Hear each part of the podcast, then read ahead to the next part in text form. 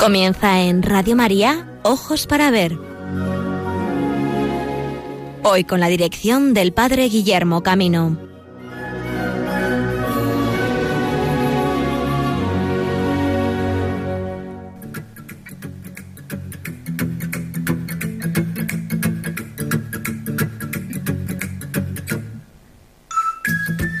Buenos días, amigos y amigas de Radio María, bienvenidos a esta nueva edición de Ojos para Ver. Realizamos este programa en el día de San Lorenzo, un día en que de modo especial abrimos nuestros ojos a la belleza del cielo que nos hablará en esta noche con el movimiento de las Perseidas. Pero nos acercamos a los caminos de nuestra tierra y os invitamos de modo especial a viajar a Castilla y León, no solo porque hagamos este programa hoy desde Valladolid, sino porque realmente las iniciativas pastorales en el ámbito del arte cristiano en este verano están haciendo de nuestra tierra un lugar de encuentro al cual os queremos invitar.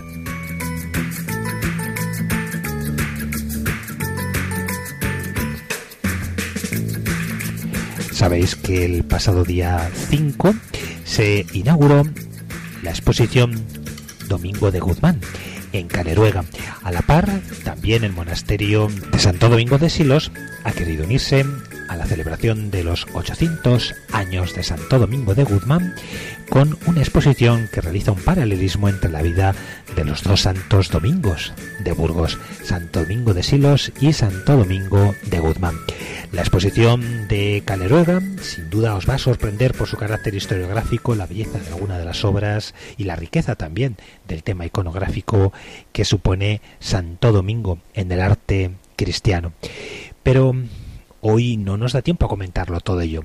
Eh, os anunciamos que en nuestro próximo programa, sí, hablaremos con don René Payo, que es el comisario de esta exposición, y nos adentraremos en el conocimiento de la figura de este santo burgalés. Pero hoy vamos a centrar nuestro programa en tres realidades bastante diversas. La primera nos vamos a acercar al Museo Nacional de Escultura, sí, a un museo nacional.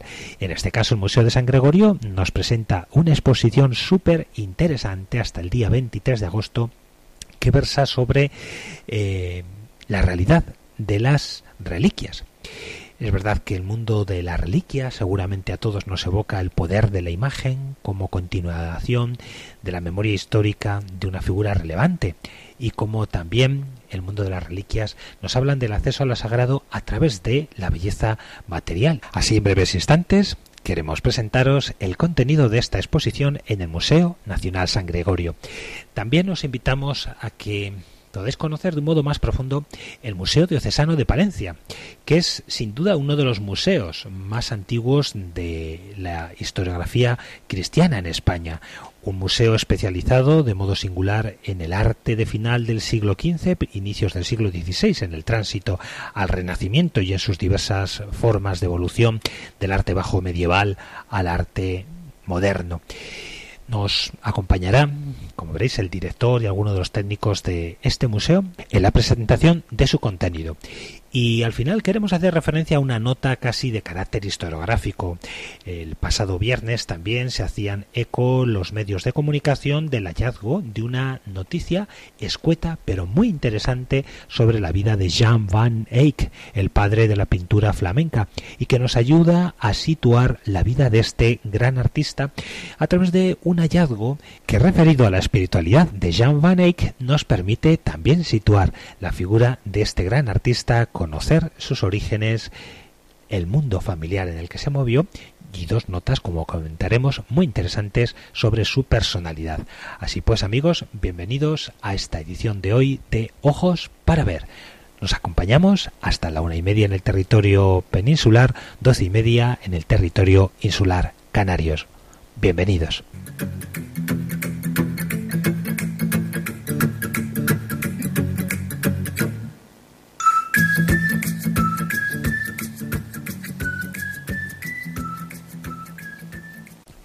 El Palacio de Villena, una de las sedes del Museo Nacional de Escultura, el Museo de San Gregorio, en Valladolid acoge hasta el próximo 22 de agosto la exposición titulada Extraña Devoción, con el subtítulo de Reliquias y Relicarios.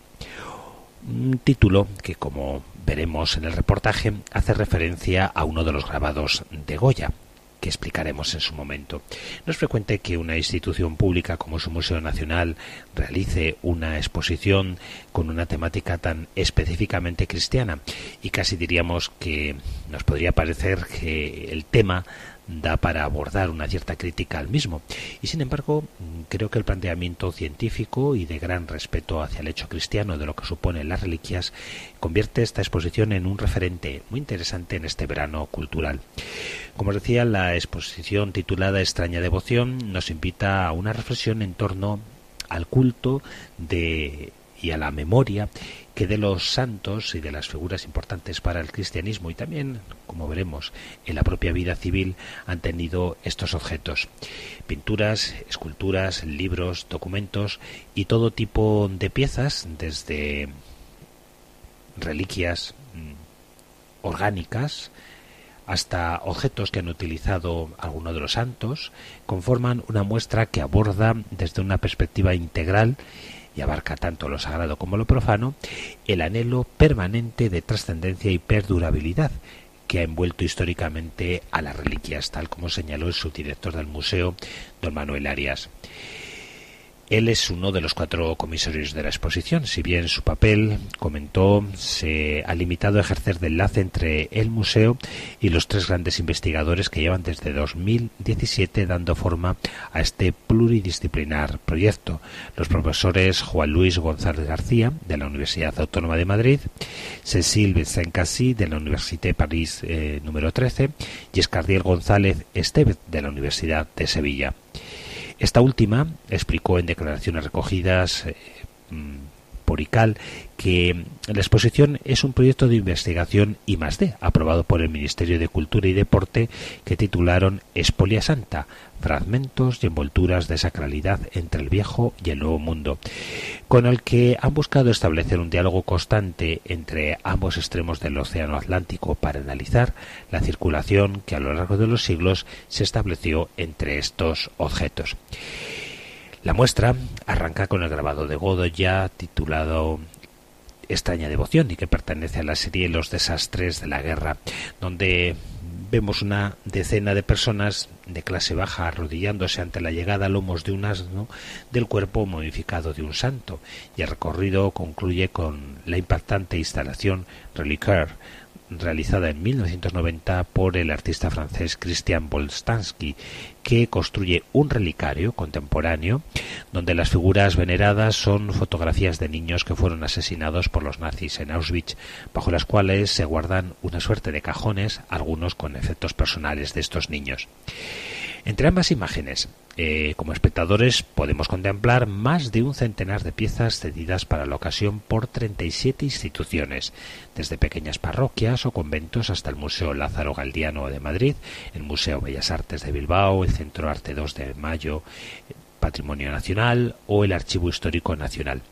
La directora del Museo Nacional de Escultura, María Bolaños, destacó la ambición de esta exposición que analiza el fenómeno de las reliquias, un tema según apuntó, que ha despertado un auge muy notable en las últimas décadas, eh, sobre todo en torno al valor eh, y al aura sobrenatural que despiertan en nosotros sentimientos muy diversos, desde curiosidad, admiración, ambigüedad o incluso temor. Aunque el tema de las reliquias tiene cierto recorrido histórico, esta exposición ofrece una nueva mirada innovadora, muy amplia, que va más allá de las dimensiones históricas, devocionales y artísticas, para analizar eh, desde diversas dimensiones el hecho de la reliquia. La idea ha sido presentar la cuestión de la devoción no sólo con el enfoque tradicional, histórico-artístico devocional, sino implementar un nuevo enfoque donde cupieran todas las facetas que engloba el fenómeno. Doña Escartiel González ha aludido en la presentación de esta exposición el aspecto de ceremonial de la reliquia, a su uso como regalo diplomático o incluso a su relación con las esculturas durante toda la Edad Moderna o las diferentes tipologías de, de reliquias anatómicas por contacto, etc. Una mirada integral es lo que nos propone esta exposición. Todo ello se recorre a través de seis grandes apartados que conforman esta muestra El primero de ellos, titulado Cuerpos inventados, veneración de santos, muestra los usos y funciones de la reliquia en el mundo antiguo y medieval, a través de un lienzo muy evocador de Sorolla, El beso de la reliquia, o el martirio de Santa Úrsula y las once mil vírgenes. El primer apartado, velar, desvelar, reúne piezas como un sui generis escritorio relicario perteneciente al monasterio de San Joaquín y Santana, que ha sido restaurado para esta ocasión, además de recrear en otro espacio una miríada de piezas procedentes del propio Museo Nacional de Escultura, dispuestas con el objetivo de recrear una de estas cámaras de las maravillas, el de lo sagrado, en palabras de Escardiel González.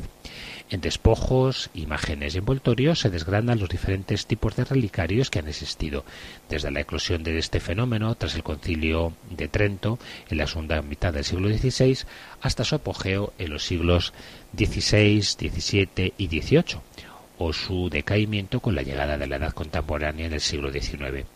El agrio debate entre la autenticidad o falsedad de las reliquias se analiza en el cuarto bloque titulado El archivo de las auténticas, donde se recogen algunos de los documentos que acompañaban los restos de, de los santos, sus reliquias, para certificar la veracidad de su procedencia. Un proceso que se mecanizó desde el siglo XVII y que era preciso contar con el visto bueno de la autoridad vaticana para poder sacralizar cualquier resto y ser venerado como reliquia. El recorrido se cierra con dos últimos apartados veneración o ceremonia, en donde se pueden contemplar piezas como un lienzo atribuido a Velázquez, con el retrato del fraile trinitario Simón de Rojas, uno de nuestros santos vallisoletanos, que convive y dialoga con el busto de la Beata Mariana de Jesús, mientras que Reliquias Profanas, al final de la misma, reúne varias mascarillas funerarias junto a objetos como guardapelos, creados para conservar vestigios de cualquier ser querido. Extraña devoción de reliquias y relicarios se propone abordar así el fenómeno de las reliquias desde una perspectiva histórica, artística, antropológica y en la que sus múltiples facetas emergen conectando el mundo de ayer y de hoy. Pero escuchemos, así con esta introducción os invito a escuchar este reportaje sobre extraña devoción. Os recuerdo amigos, Museo Nacional de Escultura, Palacio Villena, actual Museo Nacional de San Gregorio, hasta el 22 de mayo en Valladolid. Bienvenidos al Museo Nacional de Escultura de Valladolid. Vamos a recorrer juntos la exposición Extraña Devoción y lo primero que quiero contaros es por qué este título. Bueno, el título eh, está sacado de una estampa de Goya, que es la primera pieza que vemos al entrar en la exposición, concretamente la estampa número 66 de la serie de los desastres de la guerra, a la que él le da este título, Extraña Devoción. Como podéis ver en la estampa, eh, un grupo de personas pues rinde pleitesía ante el paso de una procesión en la que podemos ver una urna de cristal eh, con el cuerpo en su interior de algún santo que está transportada por un burro. Este animal pues es símbolo de la ignorancia y Goya sin lugar a dudas lo utiliza desde un punto de vista sarcástico. A lo largo de la exposición vamos a ver sobre todo reliquias y relicarios. ¿Y qué es una reliquia? Pues en un sentido amplio, una reliquia es cualquier objeto que hubiera pertenecido al cuerpo de la persona que queremos recordar o eh, que cualquier objeto que hubiera sido suyo, también hubiera estado en, contacto con esta persona. En el caso de las reliquias cristianas, pues son cuerpos de santos, vírgenes, mártires y eh, las reliquias cobraron un extraordinario auge en la Edad Moderna, que es el tiempo en el que se desarrolla esta exposición, eh, proliferando por toda Europa, mm, sobre todo para contrastar, para poner de relieve la singularidad católica frente al ataque protestante sobre las reliquias. ¿no? El cuadro de Sorolla, que está a mi lado, recoge muy bien todo lo que vamos a ver en la exposición. Por una parte vemos como la reliquia forma parte del misterio y el sacerdote está exponiéndola a los fieles, acaba de sacarla de, un armario relicario y en su propio relicario la muestra para la veneración y no solo para que puedan verla, sino también para que puedan incluso besarla, porque las reliquias se tocan, se besan, se huelen. Los relicarios son los contenedores de las reliquias. Pueden tener muchas formas diferentes, pero en este caso estamos viendo esculturas que representan figuras enteras o simplemente bustos. Muchas veces, como en el caso de estas esculturas que nos ocupan, eh, las reliquias ya no, no se conservan en el interior, las tecas están vacías, pero las imágenes siguieron siendo igualmente objetos a los que se les dispensaba culto y objeto de devoción. Un aspecto importante es cómo se mostraban las reliquias. Las reliquias no estaban, como podemos verlas hoy en la exposición, eh, a diario expuestas a la visión de los fieles, sino que eran muy pocos días los que se tenía acceso a ellas y el resto del tiempo estaban guardadas en armarios de distinto tipo, donde se protegían, se conservaban y quedaban a resguardo de las miradas de los fieles. Realmente los relicarios eran una acumulación de, de reliquias y eran una especie de protomuseos. En un tiempo en el que los museos no existían, en los relicarios se acumulaban objetos valiosos, se exhibían cuando llegaba el momento de poder ser abiertos. Por lo tanto, vemos que eran algo muy parecido a lo que es un museo en la actualidad. Este relicario ha reaprovechado un mueble, un escritorio, y sin embargo el otro que tengo al lado es un armario relicario construido con el fin de albergar las reliquias, entre otros, de Santa Teresa, una santa muy popular que acababa de ser canonizada en 1622, momento cercano a la construcción de este relicario. Además, existían estancias destinadas a guardar las reliquias. Aquí estamos viendo una recreación de una de ellas. Eran al mismo tiempo cámaras de tesoros. Se trataba de reconstruir un espacio a medio camino entre lo celestial y lo terrenal y se convertían en espacios muy ricos, atiborrados de figuras y de objetos a los que la mirada solo podía acceder ocasionalmente, como un regalo para los ojos en circunstancias especiales. Con su suntuosidad se asemejaban a las cámaras de maravillas profanas, inmersas en ese mismo clímax deslumbrante y misterioso.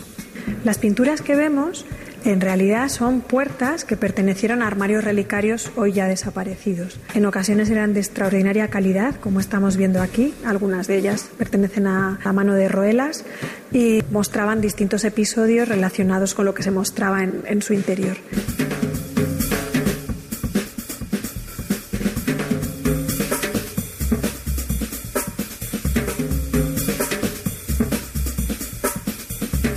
Existen, por ejemplo, reliquias por contacto, como son aquellas que surgen por contacto directo con el cuerpo de Cristo, como es la sábana santa o el paño de la Verónica.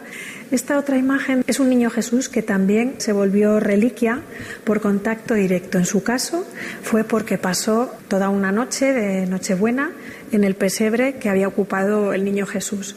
Otra forma de convertirse en reliquias es aquellos objetos que habían sido injuriados, habían sido maltratados por los eh, herejes y que una vez que han sufrido este desperfecto pasan a convertirse en imágenes objeto de veneración, como ese Cristo injuriado que está ahí o este cáliz golpeado por un hereje. Las reliquias anatómicas son las más eh, frecuentes y las más conocidas y no, era, no es habitual mostrar los huesos a la contemplación del público así directamente, sino que se recubre y se les da la forma de la parte del cuerpo que representa. Entre las reliquias que tenemos aquí, pues está la lengua de San Juan Nepomuceno, eh, un dedo de María Magdalena o una mano de San Andrés.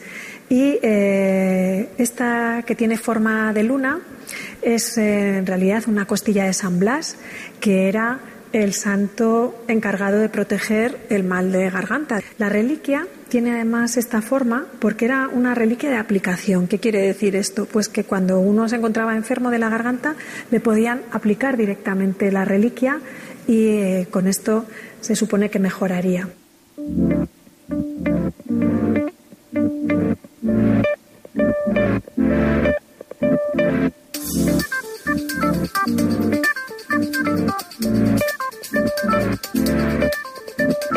En la pugna que se dio en Europa, en la escisión que hubo entre católicos y protestantes, las reliquias y las imágenes tuvieron un protagonismo esencial. De hecho, no es casual que en la última sesión del Concilio de Trento se, traten a un mismo, se trate a un mismo tiempo de las reliquias y de las imágenes. Eh, reliquias, imágenes y defensa de la santidad se van a convertir en los estandartes de los católicos frente a la reforma protestante y es por eso que los artistas van a tratar de dar rostro e imagen a la santidad. Uno de los puntos fuertes de fricción entre católicos y protestantes fue el tema de la autenticidad de las reliquias. Tanto eh, Calvino como Lutero arremeten contra ellas y la Iglesia Católica a partir de Trento va a estipular que cada reliquia debe llevar una auténtica. Es un documento que certifica que lo que estamos viendo ahí es una reliquia verdadera. Junto a mí está la imagen tan realista y tan impresionante de San Simón de Rojas, realizado por, por Velázquez en el lecho de muerte. Y enmarcando esta imagen hay un retrato de la Beata Mariana de Jesús, de la que hablábamos en la primera estampa de Goya que daba título a la exposición, que como tampoco se dejó retratar en vida y era un personaje extraordinariamente popular en Madrid, pues eh, Vicente Carducho saca tres eh, máscaras funerarias de su rostro, dos de yeso y una de plomo, y a partir de esas máscaras funerarias se realizará el retrato que vemos ahí. Lo mismo sucede con la imagen de San Ignacio de Loyola, que, al que se le hizo también la máscara funeraria, además de una pintura nada más fallecer. ¿no? El rostro de San Ignacio es uno de los más reconocibles entre, entre los santos. El gusto por la utilización de las máscaras funerarias y de conservar la imagen eh, de las personas importantes que acababan de fallecer, pues eh, llega de forma especial al siglo XIX, donde, como podemos ver, al fondo de esta misma sala eh, conservamos una colección de máscaras funerarias de personajes civiles, personajes que también habían tenido una extraordinaria importancia y de los que se quería conservar su memoria. Este trabajo de Christian Boltanski a modo de retablo, está haciendo referencia en realidad a un episodio del Holocausto, que fue el asesinato y la desaparición de 12 niños judíos. Los ha representado con unas fotos colocadas sobre antiguas cajas de hojalata oxidadas. Estas cajas guardan en su interior fragmentos de ropas, documentos y fotografías. De esta manera proponen un enfoque renovado del recuerdo y la espiritualidad a través de esta obra a la que él titula Relicario y que realizó en el año 1990.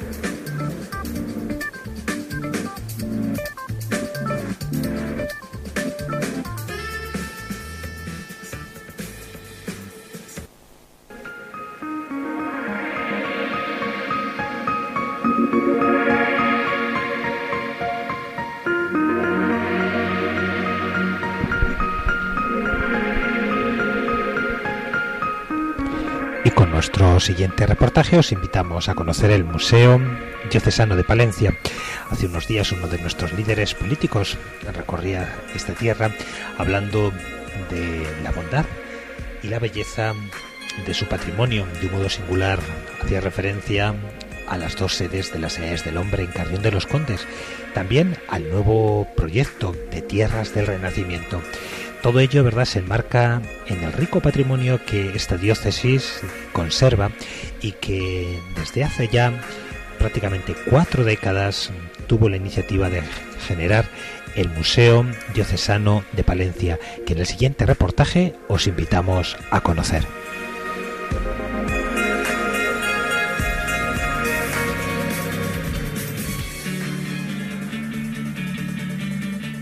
El Museo Diocesano de Palencia es uno de los más antiguos y de más calidad de los que de este carácter existen en España.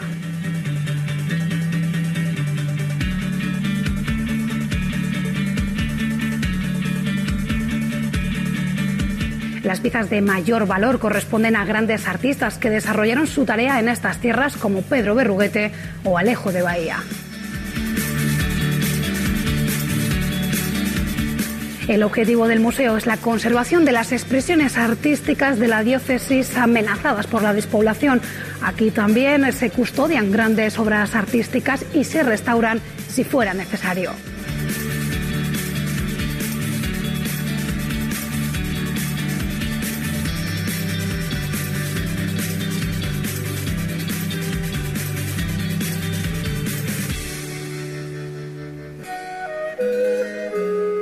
José Luis, buenos días. Buenos días, Laura. Estamos en un museo único. Estamos en un museo muy especial que es el Museo Diocesano de Palencia. ¿Y cuándo se inauguró? Se inauguró en el año 1973. Por lo tanto, 45 años. Bueno, ya casi casi de camino a las bodas de oro. Ya estamos tocando con las manos casi eh, las bodas de oro de este museo tan extraordinario. Con piezas eh, de un altísimo valor. Es un museo mm, espléndido, no solamente por la cantidad de obras que atesora, más de 600 están expuestas, sino también por las obras maestras que aquí se exhiben. Este Museo Diocesano es uno de los mejores museos de arte sacro de toda España y, sin lugar a duda, de Castilla y León. ¿Cuántas salas hay en el museo? Pues el museo comenzó con cuatro salas y actualmente tiene 19 salas, incluyendo la capilla la, segunda capilla del palacio que se construyó finalizando el siglo XIX, la llamada Capilla Sistina del Palacio Diocesano. Destacan eh, obras maestras eh, de genios que trabajaron en, en nuestra tierra. Sí, obras maestras de genios con un nivel internacional reconocido. Pedro Berruguete, Juan de Flandes, Alejo de Bahía, Manuel Álvarez, tenemos también unas obras muy importantes medievales y tenemos sobre todo obras hispanoflamencas del siglo XV y XVI, obras todas maestras. Aquí se custodian eh, piezas artísticas de, nuestros pueblos castigados por la despoblación. Aquí están seguras. Sí, ese fue el origen del museo. Había que proteger estas obras que corrían el riesgo de desaparecer, de ventas ilegales y sobre todo también de robos.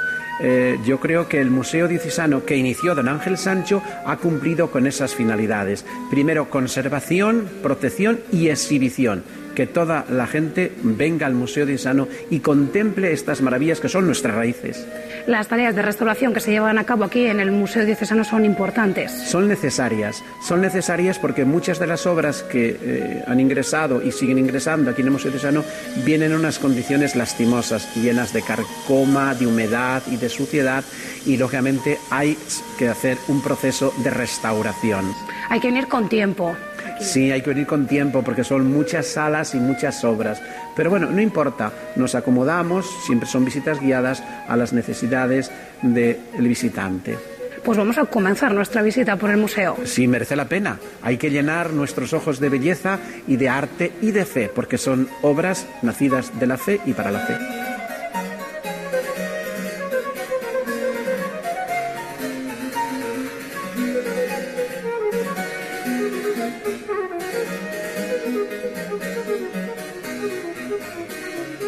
Antonio, buenos días. Buenos días, Laura, querida amiga. Periodista, subdelegado de Patrimonio y eh, su debilidad el arte sacro. Pues sí, mira, Laura, cuando me jubilé de mi profesión en Radio Nacional, digo, ¿a qué puedo dedicar yo mi tiempo? Y el arte que siempre me gustó, encontré aquí en la Delegación de Patrimonio y en este museo un lugar perfecto para satisfacer mis, ambiciones espirituales y, y de llenar mis ojos de arte todo el día. ¿Qué sería lo más destacado, Antonio? Mm, en este museo todo es grande, todo es inmenso, pero a mí me tienes particularmente emocionado la colección de siete pinturas de Pedro Berruguete, un magnífico pintor, en mi opinión y en opinión de muchos expertos, el mejor pintor palentino de todos los tiempos, que eh, está enlazando el gótico con el renacimiento.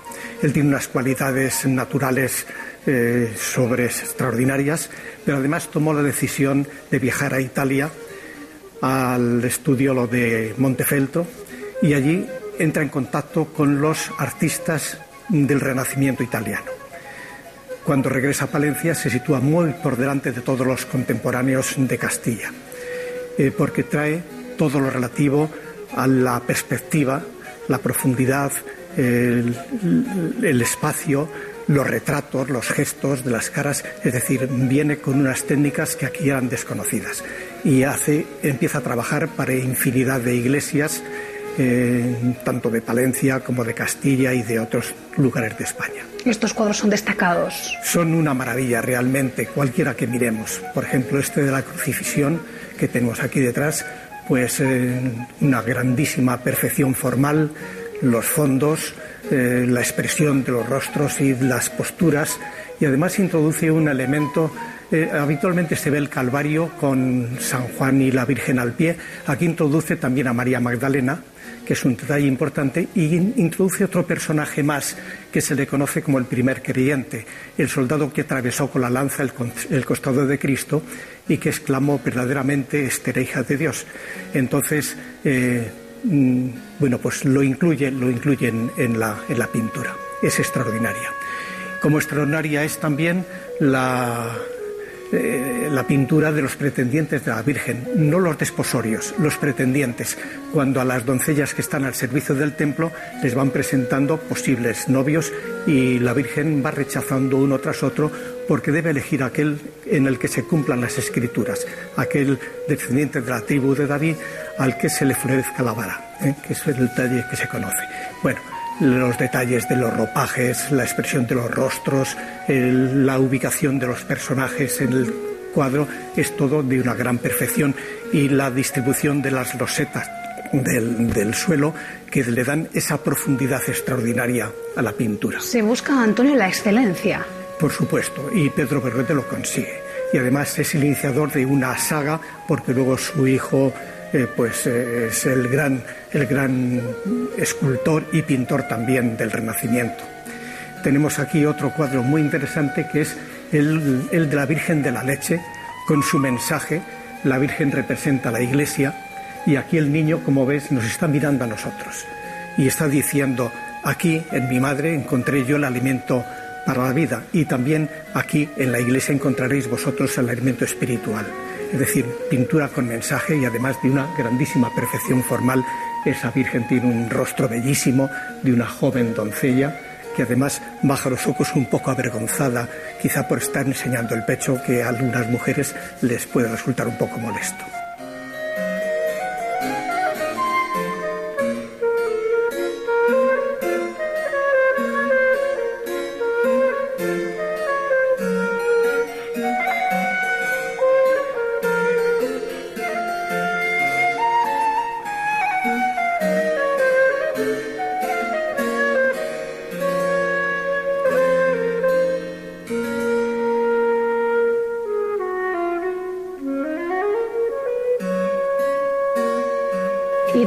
Punto de vista monumental estamos ante una de las obras de arte más destacadas. Cuando el visitante ingresa por primera vez en el Museo Diocesano de Palencia, se encuentra en la primera sala con dos elementos que llaman su atención de forma poderosísima. Una de ellas, los techos. Estos alfarjes mudéjares del siglo XV que tienen una decoración realmente bellísima, con una policromía extraordinaria, unos colores vivísimos que representan motivos geométricos y florales el artesonado le, llama mucho la atención, pero inmediatamente su vista se va al retablo que tenemos aquí, retablo de Váscones de Valdivia. El Váscones es un pueblecito que está próximo a Aguilar, en la carretera que conduce hacia Burgos, y allí en esta iglesia, eh, de allí procede este magnífico retablo, que aquí está mm, seccionado por motivos museísticos, no cabe porque tiene cuatro metros y pico de altura y es mucho más que lo que tiene el techo.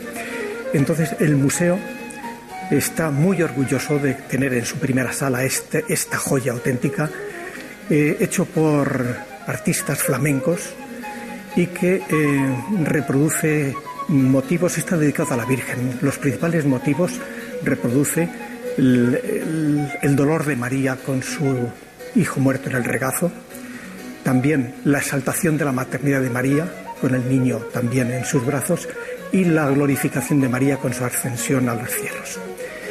Es un retablo que, no le falta detalle. Tiene, además, todos los motivos están relacionados con la Virgen y los primeros años de la infancia de Jesús. Empieza desde la anunciación del ángel a María, después la visitación a su prima Isabel, nos iríamos a la escena de la Natividad de Cristo, la adoración de los reyes, la matanza de los inocentes, en fin, todas las escenas, la huida a Egipto, todo relacionado con la infancia de Jesús, con un lujo tal de detalles que es impresionante ver eh, la, minuciosidad de esas figuras y su expresividad. Eh, tanto, pues que, por ejemplo, en la, en la adoración de los pastores podemos ver que uno está con una gaita gallega, otro con una flauta, los ángeles están eh, a lo suyo, en fin, preciosísimo. En, otra escena muy curiosa que es la de la circuncisión, vemos que el sacerdote que está practicando eh, pues tiene unas lentes, unas, gafas puestas. Eh, llama mucho también la atención la matanza de los inocentes donde se reproducen las armas típicas de, los tercios de Flandes, las picas, las porras, las... Son eh, todo un lujo de detalles que nos trasladan a la sociedad del siglo XV, no de Castilla, sino de Flandes, donde proceden los autores del retablo. Y en la predela cuatro evangelistas magníficos, magníficos, eh, cada uno con su símbolo y ante un pupitre o escaño escribiendo su evangelio, todos excepto Lucas, a quien se le sitúa ante un caballete de pintor porque cuenta la tradición que fue el que hizo el primer retrato de la Virgen. Por eso Lucas es el patrono de los pintores de pincel. El retablo es magnífico, está fechado además, eh, se acabó en 1538 eh, siendo cura Juan García de Váscones, de Valdivia. Luego, un siglo más tarde, eh, cambian las modas, los colores originales eran los típicos de la Virgen blanco-azul y se cambian por rojo y verde, que le da un aspecto que da un poco más fuerte, pero se conserva en uno de los casetones los colores primitivos para que se vea eh, cómo era en origen.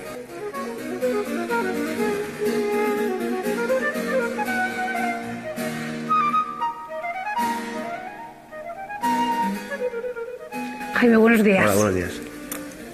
Esta obra ya está restaurada. Esta obra está acabada ya. Es una obra, es un San Juan perteneciente al, Calvario del retablo de Villota del Duque y es una obra que ya se encuentra para devolver a, su lugar de origen, al pueblo. Eh, es una obra que nos llega en unas condiciones bastante malas porque las condiciones de conservación han sido bastante pésimas. Nos llega con un gran ataque xilófago, con pudrición, mucha suciedad y, con el faltante del, brazo. Eh, cuando nos llega, lo primero que hacemos es un estudio fotográfico de la pieza y a partir de ahí empezamos las labores de conservación y restauración. Su principal problema en este caso era el ataque xilófago. Se encontraba en, un estado muy, muy, muy, muy, eh, debilitado. entonces, eh, una vez que hacemos una limpieza superficial, empezamos a consolidarla a base de paraloid, es una, una resina que se disuelve y se va inyectando por los agujeritos. Una vez que tenemos consolidada la pieza, pues ya se puede eh, comenzar a realizar la limpieza, eh, el barnizado y la reintegración cromática. Esta pieza mayores tenía un problema que era que le faltaba, como hemos visto, le faltaba el brazo. Al, tratarse de una pieza devocional, eh, optamos por hacerle una, reintegración volumétrica del brazo para, devolverle su carácter devocional, pero que se pueda poner y quitar para no generar un falso histórico. Restauraciones en escultura, pero también en pintura.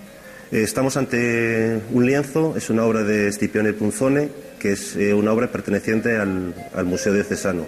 Se trata de una obra capital para el, para el museo porque es un, es un seguidor de Rafael de Sancio. Esta obra cuando llegó a, nuestras manos se encontraba en un estado muy, muy, muy lamentable de conservación. Sobre todo, sobre todo tenía rasgaduras, eh, un rentelado mal realizado, mucha sociedad, repinte generalizado de, ciertas zonas y, el, estado de la conservación del lienzo era, estaba muy debilitado. Eh, a partir de, la llegada, pues el proceso es muy, muy similar, al, aunque sean diferentes soportes, muy similar a la escultura. Eh, principalmente lo que se hizo fue una consolidación de, la, policromía, un sentado de, toda ella, se le realizó un rentelado, parches para para tapar las, lagunas y agujeros que había, un barnizado y luego una reintegración cromática con discernible para que si tú te acercas puedas ver dónde están las partes que conservan originales, las que no, pero si te separas que tengas una, una integridad total de la obra.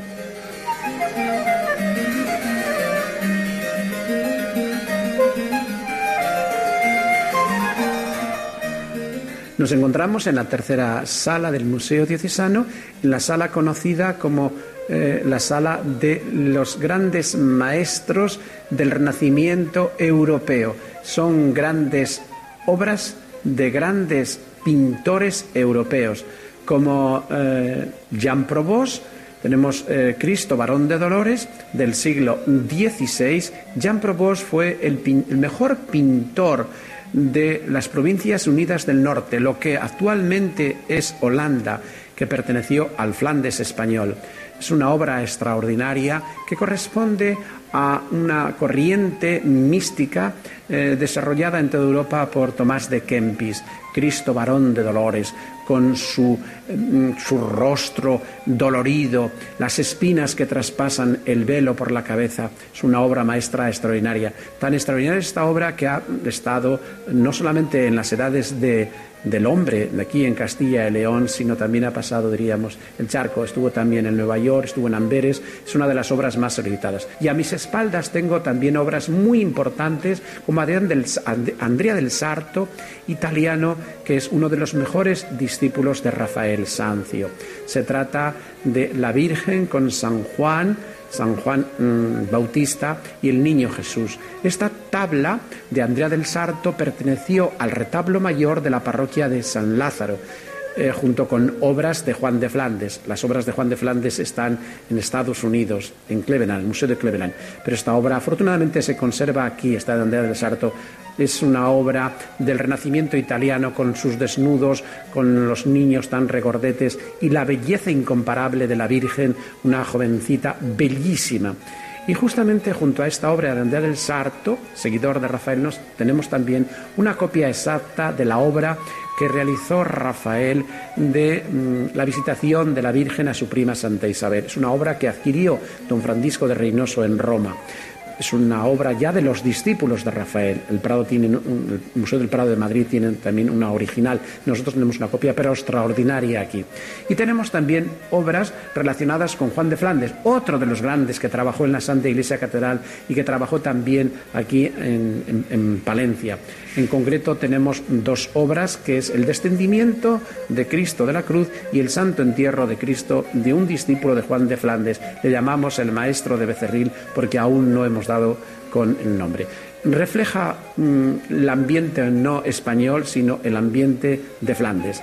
Obras maestras del Renacimiento eh, europeo, de lo mejor aquí en esta tercera sala del Museo Diocesano de Palencia.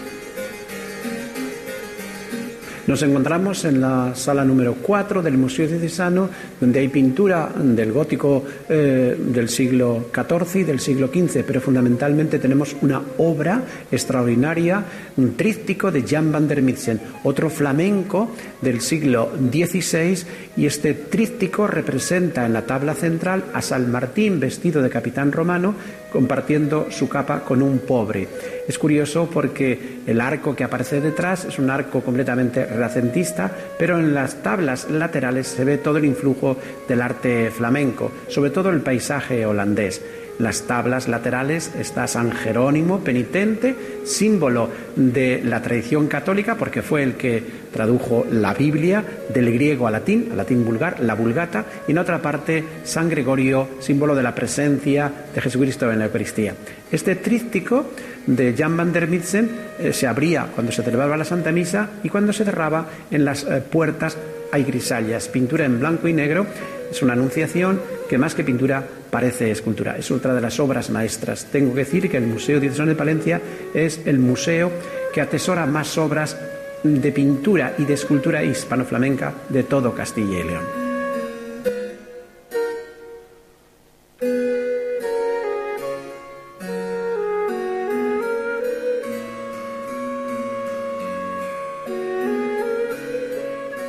José Luis, la orfebrería también tiene lugar en este museo. Así es, el Museo Diocesano eh, tiene una sala dedicada a orfebrería desde el siglo X hasta el siglo XX. Sea, diez siglos aquí resumidos. Eh, orfebrería tan importante como una arqueta de reliquias de la, de la, antigua colegiata de San Salvador de Cantamuda, que es la pieza más antigua. Y después tenemos también cruces románicas del siglo XII, XIII, XIV, XV, XVI y XVII. Y también tenemos, eh, mm, tenemos eh, arquetas muy importantes en Carey, otra arqueta relacionada también con Jujol, que fue el gran colaborador de Gaudí, porque fue un regalo de Jujol al obispo de Palencia, y tenemos sobre todo después también custodias muy importantes y cetros también desde el siglo XV hasta el siglo XX. Es una magnífica colección de orfebrería realizado en plata, en oro, el marfil y piedras preciosas.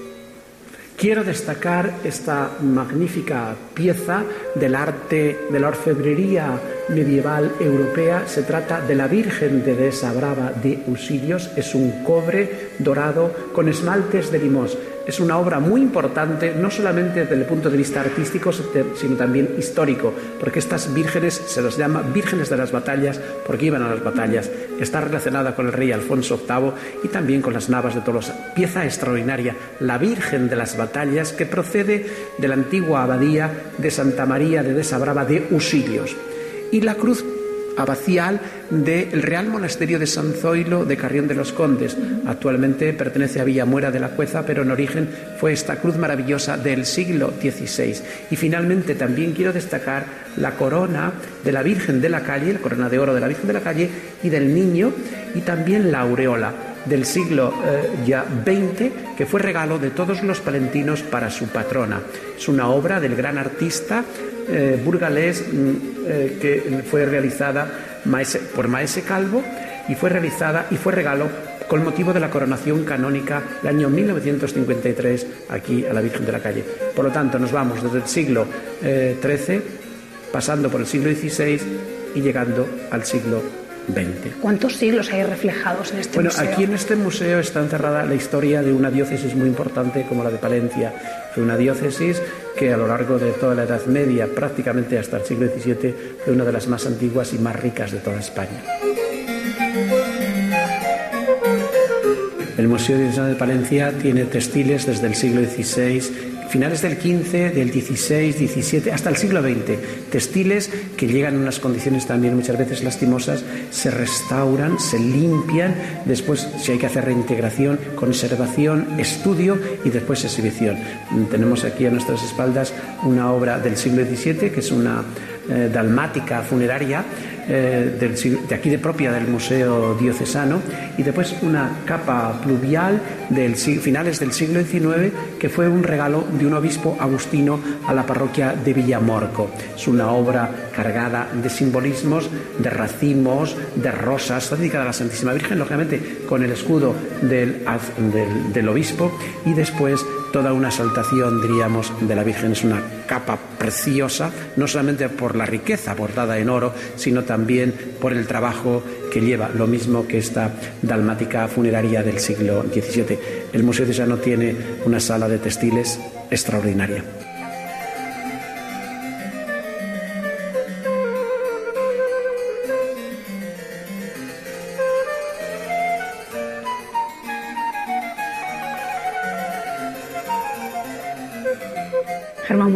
Buenos días. Laura. Guía voluntario en el Museo Diocesano. ¿Cuántos visitantes han pasado en el último año por este museo? Pues en el último año han pasado sobre algo más de 5.000 visitantes. ¿Desde dónde vienen principalmente? Pues vienen principalmente de la capital, eh, de Madrid, eh, después de Valencia, también vienen de Andalucía, eh, Cataluña y País Vasco y también sobre todo también pues quizás de la gran afluencia después de Madrid pues es sobre todo Castilla y León. ¿Qué les parece este museo? ¿Qué es lo que más les sorprende? Bueno, pues se quedan la gente pues alucinada, porque desde luego pues es una es un, es un museo que desde luego cuantos, cuantas ciudades quisieran tener y desde luego pues em, lo que pasa que muchas de las veces pues basta que tengamos una cosa para para no conocerlo como realmente se merece. Pero la verdad es que la gente que viene pues eh, se queda alucinada porque vamos, no se esperan encontrar esta, esta magnitud, eh, esta belleza, esta cantidad de obras de arte eh, que tiene el Museo Diocesano de, de Palencia.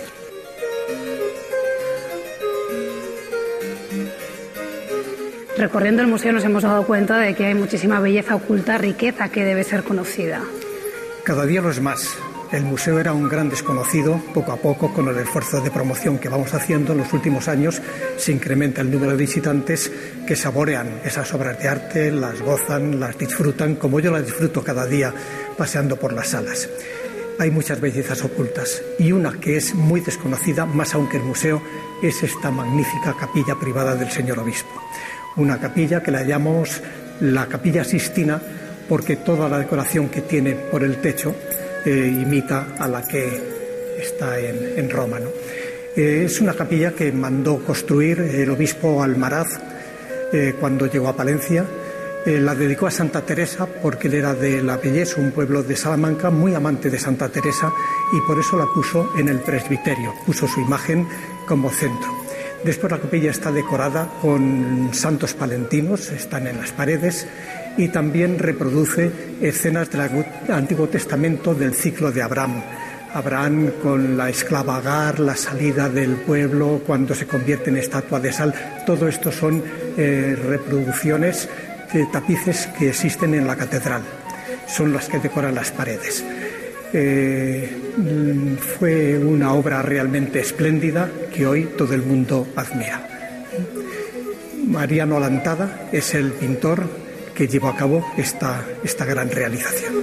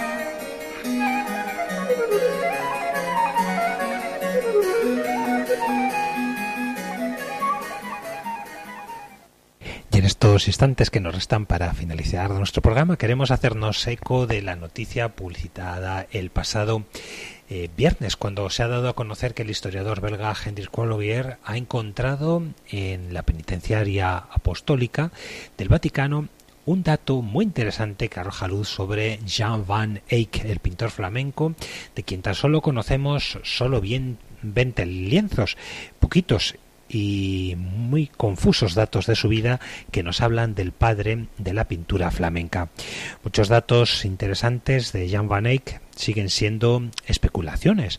No sabemos ni dónde nació, ni dónde vivió antes de llegar a Brujas, ni siquiera de cómo murió. Sabemos que nació entre los años 1390 1400, pero ya veis, ¿eh? una década de horquilla, y, pero no está claro ni siquiera dónde cruzando datos como el dialecto de las palabras que escribe en uno de sus retratos, el monasterio en el que entró su hija monja, o que dos de sus hermanos tienen el nombre de los patrones de una ciudad, se barajan nada más y nada menos que ocho hipótesis posibles para fijar la cuna de Jean Van Eyck. Por eso lo más fácil es subrayar los datos que sí conocemos. El director del archivo de brujas recuerda que sabemos que existió el, al menos algunas personas que encargaron cuadros y por lo tanto quienes eran algunos de sus comitentes en el entorno del duque de Borgoña. Sabemos que su mujer se llamaba Margarita, pues nos ha llegado el retrato que de ella pintó, que viajó a la península ibérica como parte de una delegación diplomática del duque y que falleció en Brujas en el en junio de 1441. Pues bien, eh, Henry Calloway estaba investigando la vida de unos más famosos clientes de Jean Van Eyck en esa ciudad, el canónigo Jorin Bar de Pyle, y por eso acudió a la penitenciaría apostólica del Vaticano en busca de información sobre las relaciones de este representante del alto clero con la curia romana. De allí encontró realmente lo que podríamos catalogar una pepita de oro informativa. En uno de los registros del año 1441 de peticiones al entonces Papa Eugenio IV encontró estas dos líneas en latín dignetur santitas vestra Joani deic e Margare eius susori leodenensis diocesi concedere literas confesionales perpetuo duraturas, es decir, que su santidad se digne conceder a Jean Van Eyck y a Margarita, su esposa de la diócesis de Lieja, cartas confesionales perpetuas. La penitenciaría apostólica es uno de los tres tribunales del Vaticano y se ocupa de cuestiones relacionadas con la conciencia y el sacramento de la confesión. En este caso se menciona eh, que el Papa habría concedido a Jean Van Eyck y a su mujer cartas confesionales, es decir, una dispensa para que pudiera ser cualquier sacerdote quien pudiera recibirlos en confesión sin tener que eh, ir al que estaría asignado por ser su parroquia o un lugar estable al que ellos pertenecerían. Es decir, se le da una libertad de pase para poder celebrar este sacramento en cualquier lugar. El investigador dice que solo un tercio de aquellas solicitudes que llegaban al Vaticano se referían a parejas, ¿eh? y esto por tanto indica que Jean Van Eyck estaba muy ligado a su esposa, además de mostrar la delicadeza con la que vivía ¿eh? este precepto importante de la fe cristiana. También dice que ambos eran originarios de la diócesis de Lieja, no nos dice la ciudad, pero sí al menos el territorio diocesano. Para el investigador es muy interesante que Jean Van Eyck enviara esta solicitud al Papa precisamente seis meses antes de su muerte. Es decir, era un momento muy particular el que estaba viviendo entonces en Brujas, porque poco antes de que él escribiera a Roma hubo una epidemia de peste en la ciudad en la que fallecieron muchísimas personas. Eh, Heinrich cree que el artista quiso confesarse antes de morir, pero no podía hacerlo pues con el párroco al que debía estar asignado y por eso, antes de enfermar o que estando ya grave, solicitó esta despensa. Eh, no era extraño pedir esta dispensa, lo extraño es que la solicitud se dirigiera al Papa. Eso solo lo hacían personas de la alta aristocracia, del alto clero, según comenta el director del archivo de Brujas. En esta historia también se menciona a otro protagonista, el cardenal Niccolo Albergati, como penitenciario mayor, de quien Jean Van Eyck había realizado un retrato. Se conocieron en Amberes, en un congreso de paz, y se conserva incluso el retrato preparatorio con anotaciones del pintor sobre los colores. La solicitud que muestra Van Eyck contaba con un importante red de contactos que le daba acceso a privilegios que la gente normal no tenía. Así, concluye esta primera nota que se nos ha distribuido sobre el momento final de la vida de Jean Van Eyck que nos descubre algunos elementos importantes de su carácter y de su origen. Pues bien amigos, hasta aquí nuestro programa de, de hoy. Ojos para ver, que sigáis con gozo este verano. Un saludo.